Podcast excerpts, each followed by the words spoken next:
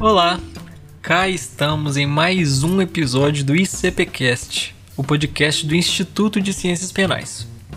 E hoje nós abordaremos o tema da competência no processo penal.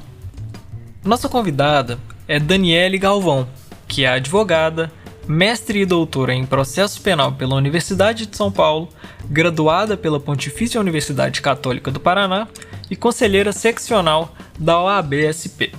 Durante o episódio, ela vai falar de diversos assuntos que permeiam a competência, desde a definição, a previsão de todos os tipos de competência no Código de Processo Penal, até assuntos mais complexos, como por exemplo, o julgamento dos habeas corpus relativos à incompetência da 13ª Vara Federal de Curitiba.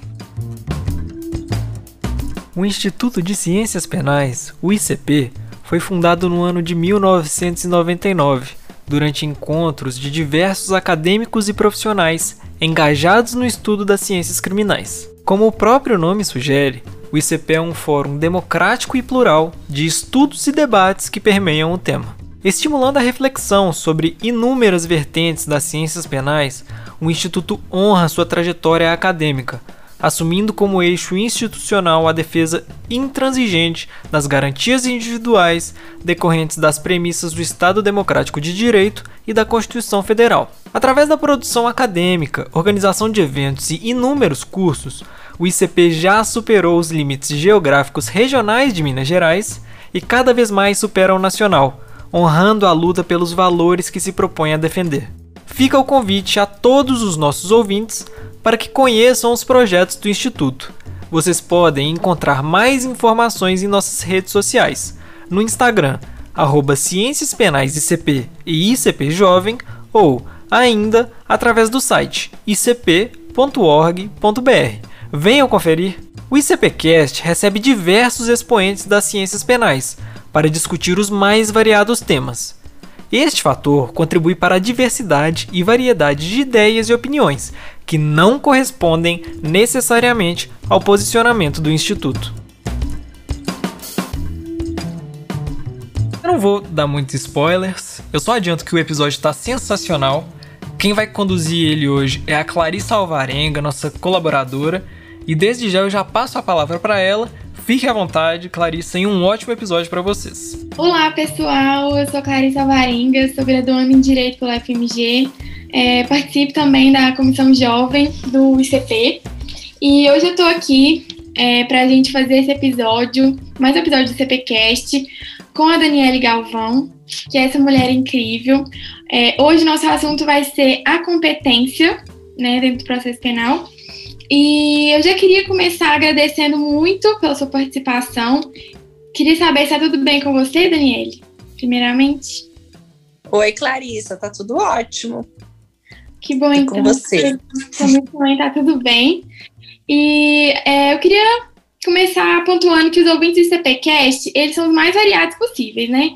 Então, desde graduando no início do curso até os pós-doutores, é, em direito mesmo ou em outras áreas de conhecimento, tem escutado a gente, é, geralmente. Então, por isso eu vou partir do pressuposto é, mais geral, assim. Então, eu queria que você explicasse quais são os tipos de competência previstos no Código de Processo Penal, quais são os critérios utilizados para a gente fixar essa competência. Primeiro, eu quero dar um oi né, para todo mundo que está nos escutando. Clarissa, é, eu gosto muito desse tema, competência, e só essa tua primeira pergunta a gente já podia falar uma hora.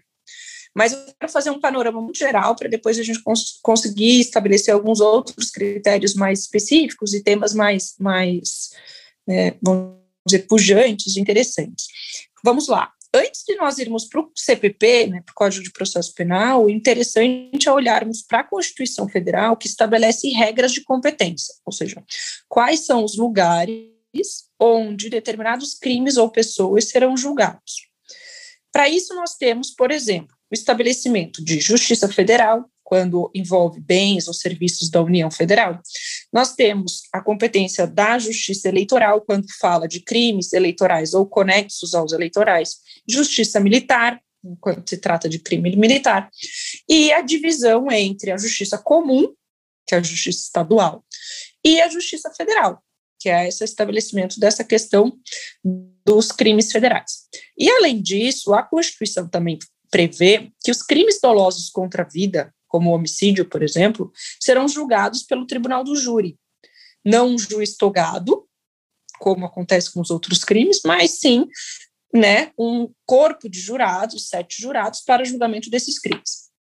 Então, a gente tem esses critérios de estabelecimento de competência. Além disso, a Constituição também estabelece que determinadas pessoas, em razão do cargo que elas ocupam, elas têm a prerrogativa de serem julgadas não pelo juízo de primeira instância, mas por um tribunal. Isso é o exemplo, né, do, por exemplo, do prefeito municipal. A gente vai falar um pouco mais dessa prerrogativa de foro por exercício de função pública mais para frente, mas assim, é, em algumas ideias que eu tenho para falar com vocês, mas o prefeito municipal tem a prerrogativa de ser julgado pelo Tribunal de Justiça ou pelo Tribunal Regional Federal, a depender se a matéria for estadual ou federal. O governador, pelo Superior Tribunal de Justiça, os deputados federais e os senadores, pelo Supremo Tribunal Federal. Então, são hipóteses que são trazidas pela Constituição Federal de competência para processar e julgar dos crimes ou pessoas, justamente porque tem uma fixação de alguns critérios na Constituição. Isso são os critérios constitucionais. Isso eu estou fazendo um panorama assim muito breve, muito rápido, só para a gente estabelecer algumas premissas. Quando nós vamos para o Código de Processo Penal, então fomos lá na Constituição e vimos, ah, a situação é de um crime federal. Bom, mas não basta saber que é um crime federal para saber onde é que exatamente isso vai ser julgado. Então, daí nós temos os critérios de fixação de competência do Código de Processo Penal. Em regra, uma, uma fixação de competência territorial, ou seja, onde o crime foi praticado. E aí tem outros critérios decorrentes, mas aí acho que a gente pode é, evoluir na nossa conversa, é, por exemplo, regras de conexão, conexão probatória, é, é, elastecimento da competência, reconhecimento se deve ser competente em um determinado lugar por prevenção ou não. Tem outras questões, mas que eu prefiro deixar, assim, num panorama muito geral, essas questões iniciais para a gente conversar. Então, as, as questões postas na Constituição, esses critérios da Constituição e esse critério territorial do Código de Processo Penal. Mas, como eu te disse, dá para falar assim horas e horas sobre competência. Acho que é uma das matérias mais, mais, vou dizer mais extensas, mas mais instigantes que nós podemos ficar conversando horas e horas. Ah, com certeza, é uma matéria muito extensa, instigante mesmo. É, agradeço muito pelo panorama geral, acho que foi muito esclarecedor. E eu vou partir agora para uma, uma linha mais específica.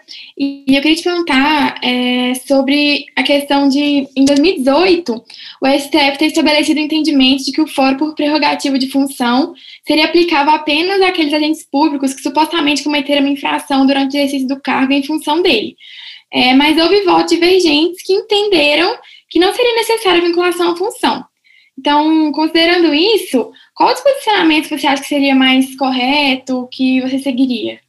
Clarissa, eu tenho um posicionamento que não é nem lá nem cá, né? É, assim, o Supremo em 2018 restringiu o foro por exercício, né, prerrogativa de foro por exercício de função pública, ao meu ver, não só pela quantidade de processos envolvendo esses, esses, essas situações, mas também pela ocorrência ao longo dos anos de é, manobras, e essa palavra é até um tanto pejorativa, então vou utilizar um outro, é, movimentos é, de que algumas pessoas tinham cargos e deixavam os seus cargos ou eram eleitas para outros cargos e tinham um deslocamento constante de competência, ou seja, o processo ia da primeira instância para o Supremo, do Supremo para a primeira instância e assim por diante.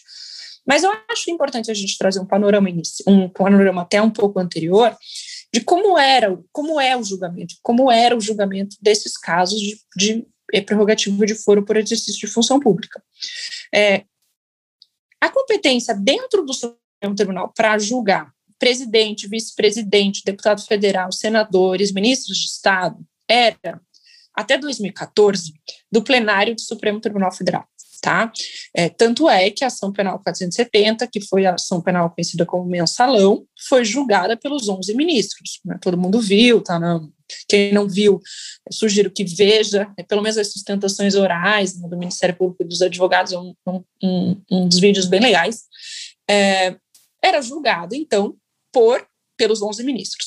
Acontece que na ação do mensalão, levou Assim, o julgamento levou 56 sessões de julgamento. Ou seja, durante 56 reuniões ordinárias e extraordinárias, o plenário teve que se reunir para julgar aquela ação, o que acaba inviabilizando o julgamento de outras coisas do Supremo Tribunal Federal, né, no plenário. Aí, em 2014, porque o, o caso do mensalão acaba de ser julgado em 13, em 2014, o Supremo faz uma mudança regimental para estabelecer que Fora os casos de presidente, vice-presidente e os chefes das casas legislativas, fora esses casos, todos os outros casos envolvendo o prerrogativo de foro deveriam ir para as turmas. Então, ao invés de serem julgados pelos 11 ministros, seriam julgados por cinco ministros, né? da primeira turma ou os cinco ministros da segunda turma. E aí, mesmo com essa mudança regimental, diante da quantidade de casos passou-se a discutir: será que seria viável manter no Supremo todos esses casos só porque a pessoa hoje exerce a prerrogativa de foro, né, exerce o mandato? Ou será que nós devemos, e aí foi o voto condutor do ministro Barroso, Luiz Roberto Barroso, no sentido de vamos manter no Supremo só quem está no cargo e cometeu o crime ou é acusado de cometer um crime no exercício do cargo e em função do cargo. E esse foi o voto vencedor. Quando eu digo que eu não estou lá nem cá, é, sinceramente, eu acho que foi uma, uma, um, uma leitura bastante restritiva do dispositivo constitucional, porque a Constituição não fala em cometer crime durante o exercício do mandato, em razão do exercício do mandato. Eu acho que é uma interpretação que vai um pouco além do texto constitucional, mas isso é um posicionamento meu. Tá? O que acontece e aí até um movimento que aconteceu essa semana, é que o Supremo estabeleceu essa, esse entendimento né, numa questão de ordem na ação penal 937, lá em 2018, para cargos, é, vamos dizer, fatos do mesmo, do mesmo mandato, do mesmo cargo, da mesma questão. O problema é que durante os dois últimos, dois últimos anos e meio, o Supremo se deparou com outras questões que é justamente essa questão dessa semana. Ou seja, alguém é acusado de cometer um crime durante o exercício de um, de um mandato de deputado federal. Acaba o exercício desse mandato. E essa pessoa é eleita senador da República. A competência para julgar senador também é do Supremo, né? E eles chamam isso de mandato cruzado, porque eu saio de um cargo de deputado e vou para um cargo de senador e a competência, em tese, seria a mesma. Mas o mandato no qual houve, em tese, a prática de crime encerrou. Se a pessoa não tivesse sido eleita senadora, o processo ia para a primeira instância. Esse é o voto da ministra Rosa Weber na PET é, 9189. Então, é o entendimento da ministra Rosa Weber na PET 9189. Ela ficou vencida. Os outros ministros entendem o seguinte: apesar de ter mudado a casa legislativa, a competência é a mesma. Eu tenho uma crítica em relação a isso, porque o mandato já encerrou. Então, por que que ficaria? Né? Então, quando eu digo que o meu entendimento não é lá nem cá, é, houve realmente uma restrição do foro para prerrogativo de função, mas nem todas as hipóteses de declínio de competência, desencerramento de mandato, de mandato cruzado, de da pessoa ser reeleita para um, o mesmo cargo ou para ser, ser eleita para um outro cargo foram analisadas pelo Supremo. Então, não, eu não consigo dizer se está certo ou está errado. Eu acho que a decisão ela não atende todas as questões que envolvem as mudanças de cargos é, dessas pessoas que são eleitas para as casas legislativas ou mesmo para as eleições, governo, governo, prefeitura, essas coisas. Então, tem umas ressalvas em relação a essa, essa, essa decisão. Acho que houve uma restrição é, além do que diz o texto, e também com uma dificuldade, Clarissa, que é de estabelecer quais são os critérios? O que é realmente em função do exercício do mandato, né, em razão do exercício do mandato? Então, tem essa, para mim, essa preocupação. Então, tem as minhas ressalvas, tem as minhas ressalvas, mas é decisão do Supremo, decisão do Supremo, a gente cumpre. Então, mas é, é até legal para falar sobre isso, quem tiver interesse, ou estiver pesquisando é, sobre prerrogativa de foro, tem um livro muito bom do Rafael Fecuri, ele foi meu, meu colega de doutorado, é, chama Foro por Exercício, ai, Prerrogativa de Foro por Exercício de Função Pública, se não me engano é o nome do livro, DRT, que é muito bom. Para mim é o melhor livro que trata do assunto e trata de todas as hipóteses, até de hipóteses que eu nem imaginava que poderia acontecer. Então, eu acho que é, é isso. Ah, muito obrigada pela indicação, então, Daniele. E eu também acho que realmente é um tema com muitas nuances, né? Muito difícil. É, mas, enfim, adotando a posição majoritária, como que é fixada a competência quando houver dúvida acerca da vinculação da prática do crime? Clarissa, adotando a posição majoritária, tem duas dúvidas. Primeiro, a dúvida se foi no exercício do mandato, e essa parte é fácil, né, para verificar, porque é uma questão mais temporal, e aí tem. As pessoas, inclusive, começam a discutir se o exercício do mandato é da eleição, ou se o exercício do mandato é desde a diplomação, ou o exercício do mandato é desde a posse, e é, me parece que o entendimento mais acertado é desde a posse, porque até então não tinha exercício de mandato, e sim uma expectativa de exercer um mandato. Mas se a dúvida em relação a as razões ou em razão do exercício do mandato, é, hoje o entendimento é de manter a decisão do Supremo, ou seja, manter o caso no Supremo para dirimir essa eventualmente, então, declinar a competência para a primeira instância. Mas é como eu falei na resposta anterior, são critérios que não são tão objetivos de verificar, que dependem da análise do caso a caso. Então, mas na dúvida, me parece que é mais acertado manter no Supremo por força constitucional, já que tem a disposição constitucional. Ah, tá, entendi, então. Outro tema que adquiriu bastante relevância nos últimos tempos foi o inquérito das fake news, né? É, esse inquérito tem número 4781 e é uma investigação iniciada pelo ministro Alexandre de Moraes diante de denúncias supostamente caluniosas, notícias falsas, ameaça aos membros do STF. Então, o que eu quero perguntar é o seguinte: o ministro tinha competência para instaurar esse inquérito? É, o STF tinha competência para presidi-lo? Bom, vamos lá. Algumas premissas, tá?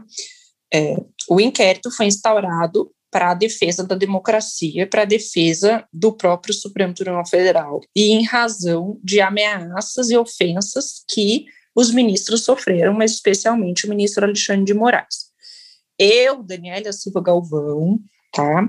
Sou garantista e sou da técnica de que nós temos que gostar ou não gostar das pessoas e das coisas, nós temos que defender as garantias processuais para quem quer que seja.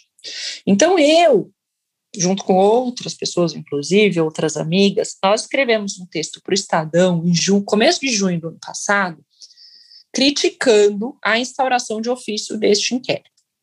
Digo por quê? Assim, que as fake news são talvez, não vou dizer o mal do século, porque a pandemia está além das fake news, mas que as fake news desestabilizam as instituições, que as fake news ameaçam a democracia, que as fake news é, desestabilizam o processo eleitoral, dentre outras coisas, é fácil de ver. Que as instituições, no momento que a gente está vivendo no país, precisam ser sólidas e precisam ser defendidas, também é uma premissa que eu acho que todo mundo concorda, né? E digo instituições, não é o Supremo, digo instituições, é Poder Judiciário, Ministério Público, os três poderes da República, é, a polícia. Então, assim, instituições, tá? Que precisam ser defendidas e precisam ser sólidas. Então, existir um abalo com divulgação, ofensa, é, desestabilização por meio de, de propagação de notícias inverídicas. É ruim para a democracia, é ruim para as instituições. Mas isso não justifica nós ultrapassarmos alguns limites de legalidade e de garantias processuais sob a justificativa de que nós precisamos defender os ministros, o Supremo ou quem quer que seja. Que o Supremo precisa ser defendido, eu não tenho a menor dúvida. Que os ministros, a honra dos ministros, assim como do, do Procurador-Geral da República, assim como dos advogados, assim como de todo mundo, precisa ser defendida, não tem a menor dúvida. Tem previsão constitucional e tem legislação para isso. Acontece que, ao que me parece, e digo isso nesse, nesse texto que, que publiquei no Estado com as meninas, com as meninas porque eu chamo porque elas, nós somos bem amigas, é, que a situação é a seguinte, houve uma instauração de ofício por quem, e pelo menos em tese, é a própria vítima. Então tem uma confusão entre ser vítima, ser órgão de persecução, ou seja, né, um órgão investigador, porque o Supremo não passa a ser só um, um, órgão julgador, mas passa a ser um órgão investigador, porque instiga a investigação, vai fazer as diligências investigativas, porque isso vai ficou a cargo da Polícia Federal, mas o próprio Supremo Tribunal Federal requer a instauração de um inquérito para para analisar um crime contra o próprio Supremo Tribunal Federal. Então tem uma mistura entre julgador, investigador e Ministério Público que, ao meu ver, é um tanto exagerado.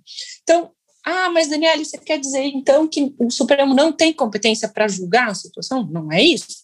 A minha, minha questão, e aí vai a minha ressalva, é de que o ministro Alexandre de Moraes, a quem eu rendo minhas homenagens porque pelo respeito e pela, pela carreira que tem, mas é, a instauração, ao meu ver, deveria ser feita a pedido da Procuradoria-Geral da República, a quem compete requerer a instauração de inquéritos policiais quando há inquéritos policiais ou, ou judiciais, quando há ofensa aos ministros, quando há é, abalo às instituições, quando há é, essa, essas, essas situações. Então, eu vejo mais sobre isso. Não é que não tinha competência para instaurar. Tanto teve competência que foi instaurado, o inquérito está tramitando e tal. E tem vários, várias pessoas que discordam do meu posicionamento junto com, com, essas, com essas minhas colegas, né? Com a Luísa, com a Lívia, com a Karen, Cláudia, Helena, que é inclusive professora da USP, a Daniela Mediolaro, Maria Jamile, todo mundo. É, por exemplo, o professor Lenin Streck é completamente contrário, e eu lembro que a gente debateu isso na época, a minha posição. Ele fala, não, tinha competência e tem que fazer, e, e democracia acima de tudo, etc. E, tal.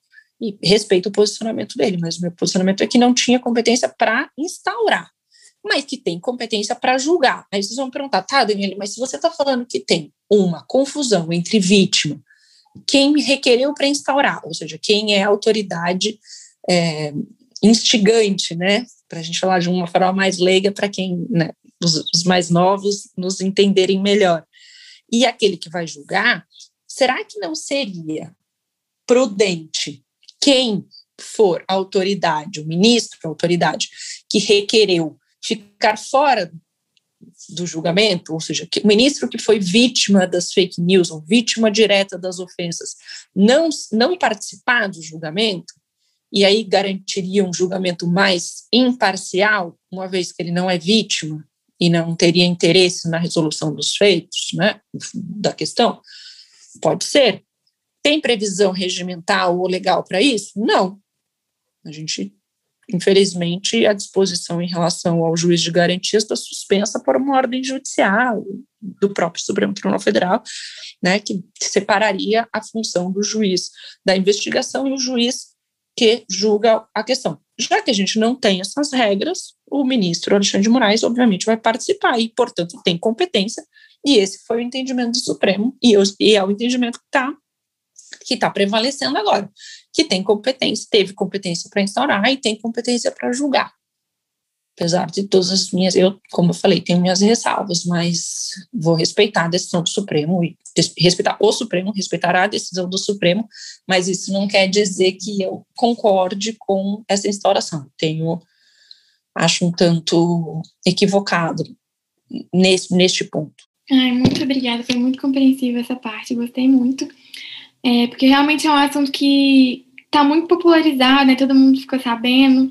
Acho muito importante ser esclarecido e a sua opinião realmente é muito, muito interessante. E, por fim, é, Recentemente foram julgados habeas corpus relativos à incompetência da 13ª Vara Federal de Curitiba em quatro procedimentos que figuraram como acusado o ex-presidente Lula. E isso causou muita estranheza é, por causa da forma na qual a, competência foi, a incompetência foi declarada.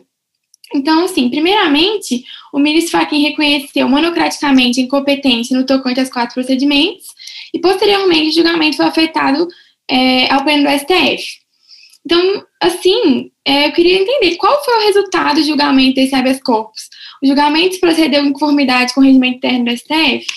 Clarissa, essa é uma pergunta de um milhão de dólares, mas é, não pela não pela relevância do caso, mas só porque o caso é bem complexo e eu preciso fazer uma dar uma volta.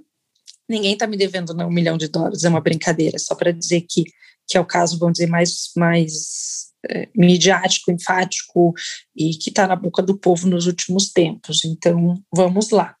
O que acontece é, todo mundo sabe que o ex-presidente Lula foi é, condenado por uma ação penal, o famoso triplex, recorreu ao tribunal.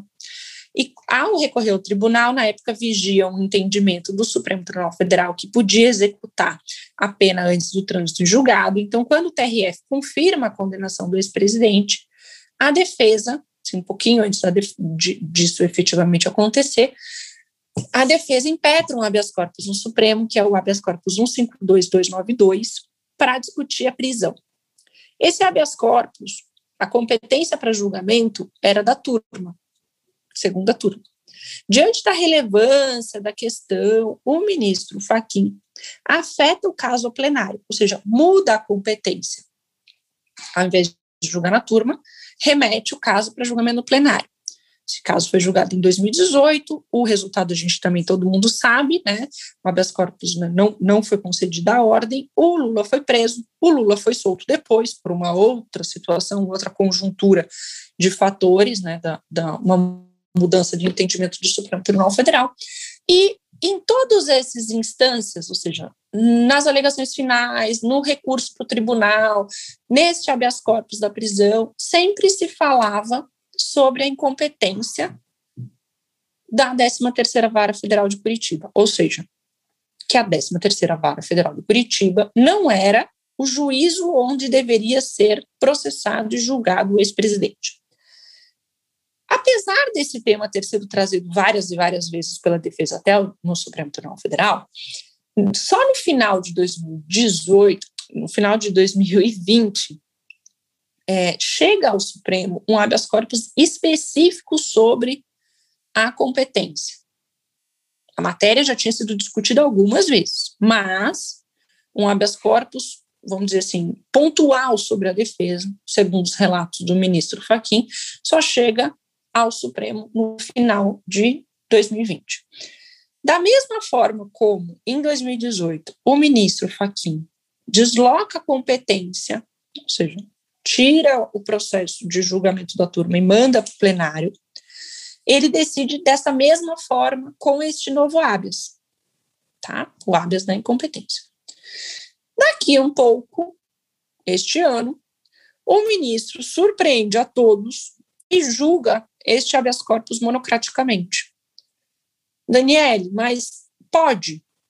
Pode. Tem uma previsão regimental dizendo que os habeas corpus, quaisquer que sejam, inclusive os recursos especiais, desculpa, recursos extraordinários e etc. Mas os habeas corpus podem ser julgados monocraticamente quando houver uma jurisprudência dominante do tribunal no sentido do que for pedido ou do que for decidido pelo, pelo ministro. Ou seja, o ministro Faquim, ao verificar que o Supremo Tribunal Federal já havia discutido a competência da 13ª Vara para julgar fatos da Lava Jato que não envolviam a Petrobras, pega estes precedentes, estou falando de uma forma um pouco mais, vamos dizer assim, leiga para quem está mais ou mais novo na faculdade ou, ou que não tenha tanta experiência com relação a essa, essa tramitação. Pegue esses precedentes anteriores, né, essas decisões anteriores, e aplica no caso do presidente Lula. Ou seja, não leva o processo para julgar no colegiado, nem na turma, nem no plenário. Ou seja, ele desafeta o processo e julga monocraticamente aplicando decisões de outros processos que já tinham fixado um entendimento, ou seja, uma jurisprudência dominante sobre aquele tema. Até aí, erro não há. Não há erro. Quando eu digo que o julgamento monocrático pode acontecer em qualquer habeas corpus, é qualquer habeas corpus sobre qualquer tema de qualquer pessoa. Porque tem uma frase do ministro Marco Aurélio que eu gosto bastante, que é processo não tem capa. Ou seja, não importa se é o habeas corpus do ex-presidente Lula, o habeas corpus da Clarissa, da Daniele, do fulano, do ciclano. Se há um posicionamento dominante do Supremo em relação a determinada matéria, isso autoriza o julgamento monocrático. E foi isso que o ministro Fachin fez. Bom, é, a decisão acaba julgando outras coisas, que não vem ao caso, porque não é da questão de competência, sobre é, julgar prejudicado, outros habeas corpus, etc. e tal, mas que a gente vai deixar um pouquinho de lado. O Ministério Público, é, né, a Procuradoria-Geral da República, não concorda com esse entendimento, porque acaba reconhecendo a incompetência e determinando a remessa do processo para o Distrito Federal, recorre dessa decisão. Daniele, mas como assim recorre? Existe possibilidade de recurso? A gente já não está no Supremo Tribunal Federal? Sim, a gente está, mas a gente está numa decisão monocrática. O regimento fala, né, dispõe que das decisões monocráticas proferidas pelos, pelos ministros, caberá agravo regimental. E, então, a PGR in, interpõe um agravo regimental para que os ministros da turma, né, porque o ministro Faquim faz parte da segunda turma, quando você entra com agravo regimental, você quer que o órgão hierarquicamente superior àquele ministro, da qual ele pertence, julgue, reforme ou não a decisão dele. Então, a PGR entra com esse agravo para que a turma julgue. O que acontece nesse momento? O ministro Faquim, que tinha afetado o processo para o plenário, desafetado e julgado democraticamente, reafeta o processo plenário. E aí fica a minha ressalva. Por quê? Porque as hipóteses de afetação e é, remessa do processo para o plenário são hipóteses muito excepcionais. Eu escrevi um texto para o professor Geraldo Prado, foi publicado na Folha, texto curtinho, de uma página e meia, é, que fala justamente isso. As hipóteses de você deslocar a competência são restritas. Por quê? Porque a competência, como a gente falou lá no início, é uma regra posta para que saiba-se de antemão aonde o processo vai ser julgado. E a competência para julgamento dos habeas corpus naquelas situações, ou seja, como é o caso do Lula, é da turma. Então, é, tanto é que, se vocês forem procurar na sessão do YouTube lá do, do Supremo Tribunal Federal, eles passaram um dia inteiro, né, o primeiro dia do julgamento desses agravos, ele teve agravo da defesa por outra questão, desse agravo da, da, da, quanto à incompetência, passou o dia inteiro decidindo se podia afetar, se não podia afetar, se era ato discricionário, se devia ir para o plenário, não devia, se era a turma que devia julgar, não era a turma que devia julgar. E assim, ao meu ver, quem deveria julgar o caso era a turma e não o plenário. Por quê? Porque o ministro já tinha desafetado o processo do plenário e a competência para julgar era a turma. Então, assim, se você, você me perguntou qual foi o resultado do julgamento desse habeas corpus, o julgamento do habeas corpus é que ficou, por maioria de votos, reconhecida a incompetência da 13ª vara com a remessa dos autos a Brasília, tá? Esse é o resultado deste habeas. O julgamento se procedeu, né, como você falou, conforme o regimento interno, bom, não dá para falar que contra o regimento interno, porque a, o plenário né, afetação para o plenário tem previsão regimental. Se se adequa a todas as excepcionalidades do regimento interno, os ministros entendem que sim. Né? A maior parte dos ministros entende que sim. Então, está de acordo com o regimento interno. É, eu realmente tenho uma. Eu, eu, eu, eu vou falar com esse tema de afetação, eu sou a chata. Mas, assim, é, não dá para porque é o ex-presidente Lula, as regras de competência não valerem para ele. Volto a dizer, eu acho que as regras, as garantias e as regras procedimentais valem para o João, para Maria, para o José, para a Daniele, para a Clarissa, para qualquer pessoa que está nos ouvindo e para o presidente Lula, ex-presidente Lula. É, não foi um ato falho, tá? É, é, então, vale para todo mundo. Então, assim, se deu conforme conforme o regimento interno, apesar do posicionamento diferente. Então, não estou sozinha. Né? Como eu falei, o professor Geraldo Prado está comigo de achar que o caso não deveria ter sido encaminhado para o plenário, mas assim foi, assim está posto e assim foi julgado. Mas é um caso bem, por isso que eu brinquei assim, no início, que é uma resposta de um milhão de dólares, porque depois da incompetência ainda teve o julgamento da suspeição, e aí embolou tudo, se devia, se a incompetência ela era prevalecente, a suspeição não era, mas isso é uma conversa para um, um, um outro momento. Mas é um, um caso bem, bem diferente.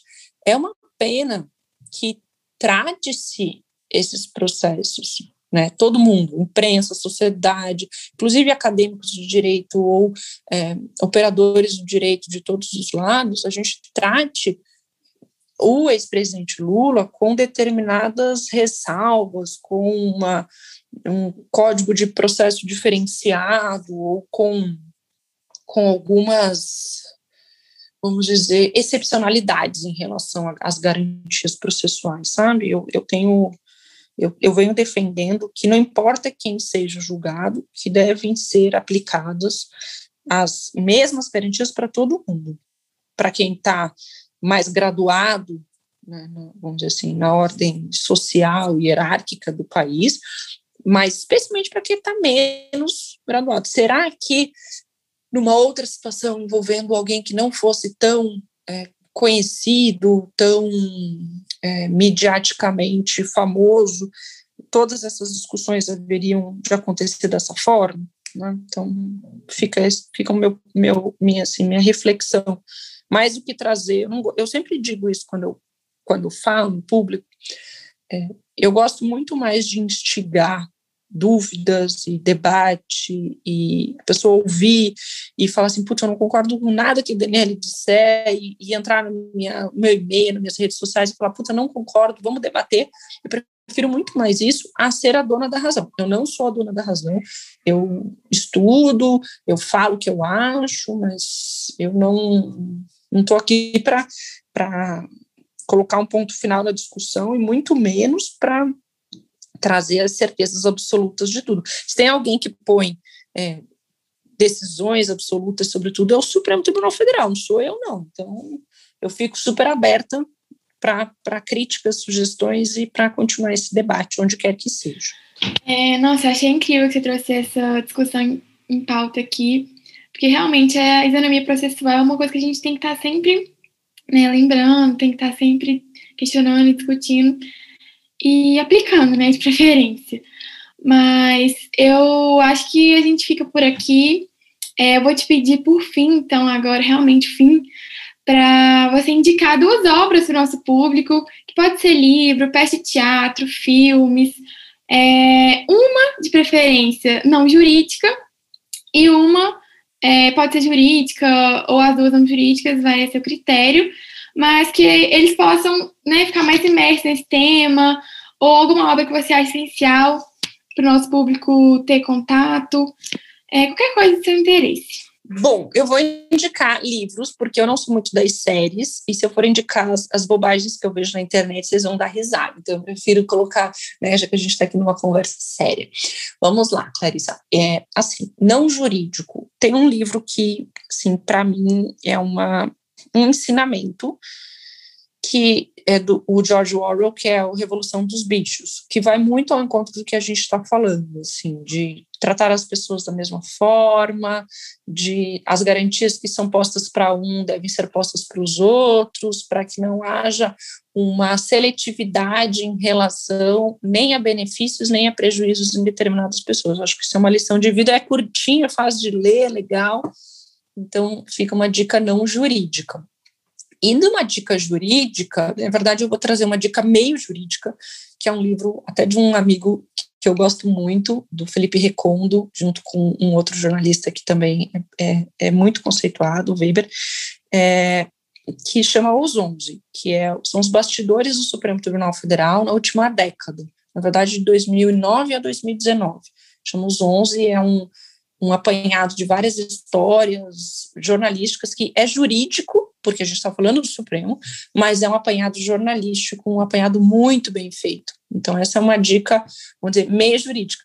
E uma dica jurídica, é, não vou dizer sobre esse tema, porque, na verdade, esse tema a gente vai discutir isso nos manuais, nos textos dos professores, não tem outra forma de, de estudá-los, mas eu vou falar sobre é, um texto que não é técnico, mas é um relato de uma advogada, é, que infelizmente faleceu há uns anos, chama Alexandra Zafir. O livro chama Descasos. É, tem o Descasos 1 e Descasos 2. É, o 1 é o meu preferido. Também é um livro bem curto, bem gostoso de ler, que fala sobre a luta das, dos advogados, mas uma luta dela na, na atuação em casos pro bono, em casos de pessoas que tenham é, condições financeiras menos abastadas nos tribunais. Assim. Então, para mim, é uma lição. Eu li isso, não lembro exatamente o ano, mas eu, eu lembro que fazia pouco tempo que eu estava formada, e é um tapa na cara, é, porque a gente fica nos livros, nos livros jurídicos, e às vezes não vai para a vida real. Então, eu acho, assim, ficam as minhas três dicas. Tem várias outras, mas, assim, hoje eu, são três coisas que eu tenho pensado importantes para para a advocacia jovem, para os processualistas jovens, para quem está nas ciências criminais e é jovem. Acho que é isso, Clarissa. É, então é isso mesmo, Daniela. Eu te agradeço muito, muito, muito pela presença. É, também te agradeço muito por todas as informações que você passou para a gente. Eu achei que foi uma discussão incrível, aprendi muito. Espero que nossos ouvintes também tenham aprendido bastante. É, queria deixar claro que foi uma honra, né, como essa conversa com você. Eu te admiro muito, você é uma mulher incrível. Então, desejo todo o sucesso do mundo, que você continue sendo essa advogada ótima, essa acadêmica ótima, que inspira tantas outras mulheres, né, também no direito. E, enfim, que você continue sua caminhada tão brilhante quanto já está sendo. Nossa, não tenho nem roupa para escutar tudo isso de elogio. Obrigada, eu fico super feliz. Eu que agradeço vocês me convidarem, estou sempre à disposição. E de verdade, fico, fiquei bem feliz com o convite, com o tema, com o debate, com a nossa conversa. Eu tô, tô bem feliz. Obrigada de verdade. Obrigada a todos que nos escutaram também.